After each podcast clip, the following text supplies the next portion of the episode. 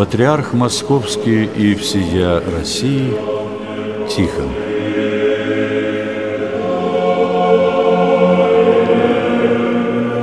Митрополит Московский Тихон 21 ноября 1917 года стоял в алтаре Успенского собора Московского Кремля. Он только что был облачен двумя старейшими архиереями Русской Православной Церкви старинные патриаршие одежды своих предшественников на первопрестольной кафедре. За раскрытыми царскими воротами волновалось море народа. Все со свечками в руках, как на Пасху. Перед Тихоном лежал белый патриарший куколь с небольшим крестом. На восточной стене собора высилось распятие. После ночного обстрела Кремля большевиками руки Христа были оторваны снарядами. Он медленно перевел глаза с куколя на распятие. Где были его мысли в ожидании первой патриаршей интронизации после двухсотлетнего перерыва в истории русской церкви? Может быть, он вспоминал детство. Старинный уютный городок Торопец в Псковской губернии, в котором он, маленький Вася Белавин, сын священника, бежит в духовное училище. Учился он хорошо, и в училище, и в семинарии, а затем и в академии, всегда оставаясь незаметным, скромным, ласковым, готовым помочь. Ведь еще тогда, во время учебы, одноклассники прозвали его «патриарх», и когда он входил в класс, шутя возглашали ему «Вашему святейшеству многое лето». А ведь тогда и подумать было нельзя о восстановлении патриаршества. Потом было и преподавание в родной Псковской семинарии, и монашеский постриг с именем Тихона. Может быть, он вспоминал и свою архиерейскую хератонию в 32 неполных года. Тогда он стал самым юным русским архиереем. Лишь год пробыл он на своей первой кафедре в Холмщине. Когда пришла весть о его переводе и отъезде, то без преувеличения весь город вышел проводить своего архипастыря. Народ плакал. Некоторые даже легли на железнодорожное полотно, пытаясь силой удержать поезд с любимым архиереем. Только сердечное обращение владыки успокоило горожан. И такие проводы окружали его всю жизнь. Плакала и православная Америка. В течение девяти лет он управлял североамериканской паствой и все эти годы провел в постоянных разъездах – преодолевая тысячи километров и посещая самые отдаленные и труднодоступные селения. Он не только духовно окормлял паству, но и помогал строить новые храмы, главным среди которых стал величественный Никольский собор в Нью-Йорке. Его ласковое, доброе, внимательное отношение ко всем, будь то русские или алиуты, православные или католики, завоевывала любовь и преданность ему. Так было затем и на Ярославской кафедре. Так было и в Литве. Вплоть до избрания в 1917 году на кафедру московских митрополитов. А может быть, он вспоминал свои слова, сказанные им после объявления об его избрании патриархом? Эта весть является для меня тем свитком, на котором написано «Плач и стон и горе».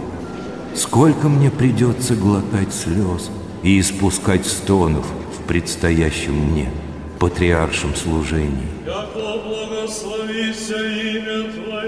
Господи, да минет меня чаша сия. Вздохнул Тихон, переводя взгляд с поврежденного распятия на крест куколя. Многие, стоявшие в алтаре, слышали эти скорбные слова восходящего на свою Голгофу патриарха. А в храме в это время гудел торжеством могучий бас архидиакона, возглашая новому патриарху «Аксиос», и хор подхватывал уже по-славянски «Достойно». Через несколько месяцев новоизбранный первосвятитель мог убедиться, насколько пророческими оказались его слова. Грабежи, аресты, голод, кощунство, вскрытие мощей, первые новомученики, зверски умерщвленные священники, епископы. Патриарх Тихон пытался протестовать. «Опомнитесь», – писал он, – «прекратите ваши кровавые расправы». Но все было тщетно. Уже в 1918 году большевистская власть решается на первый арест патриарха. Однако под давлением общественности первосвятителя вскоре освобождают.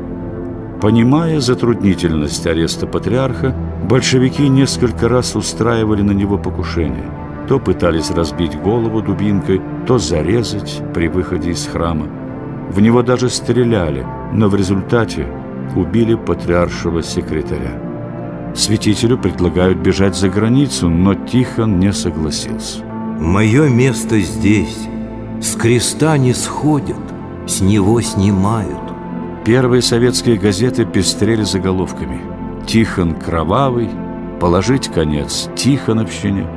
Правительство требовало от патриарха все новых и новых уступок, угрожая смертью невинных людей. Убедившись, что новая власть утвердилась надолго, Святитель Тихон обратился с посланием к духовенству. В нем он обязал священников отречься от какой-либо политической борьбы и употребил по отношению к новой власти слова апостола Павла. «Всякая власть от Бога». В дальнейшем он с горечью убедится, что предел уступок, требуемых советской властью, лежит за гранью верности Христу. «Не слишком ли я уступил?» Спрашивал первосвятитель и добавлял. До себя-то мне дела нет. Пусть имя мое с грязью смешают Только бы церкви польза была Пережив еще один арест Последние годы жизни святитель Тихон провел в Донском монастыре. Он оставался таким же простым и смиренным, каким был и раньше. Он охотно служил, когда его приглашали в самые скромные храмы со всеми он был ласков и кроток, и люди шли к нему нескончаемым потоком. Свою последнюю литургию патриарх Тихон совершил 23 марта, а 7 апреля 1925 года святителя не стало. Причиной смерти назвали сердечную недостаточность – но сегодня многие историки склоняются к версии отравления. В день похорон более ста тысяч человек пришло проститься со своим патриархом. Площадь перед монастырем, все улицы, выходившие на нее, были заполнены верующими. Когда выносили гроб, весь народ подхватил прощальное песнопение «Вечная память». Так прощался народ – со своим добрым патриархом.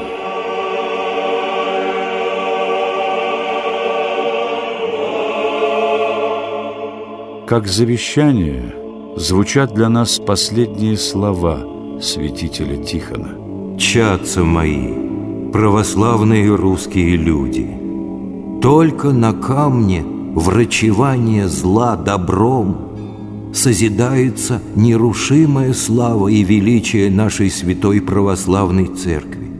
И неуловимо даже для врагов будет имя ее, чистота подвига ее чад и служителей. Следуйте за Христом, не изменяйте Ему, не поддавайтесь искушению, не будьте побеждены злом, побеждайте добром.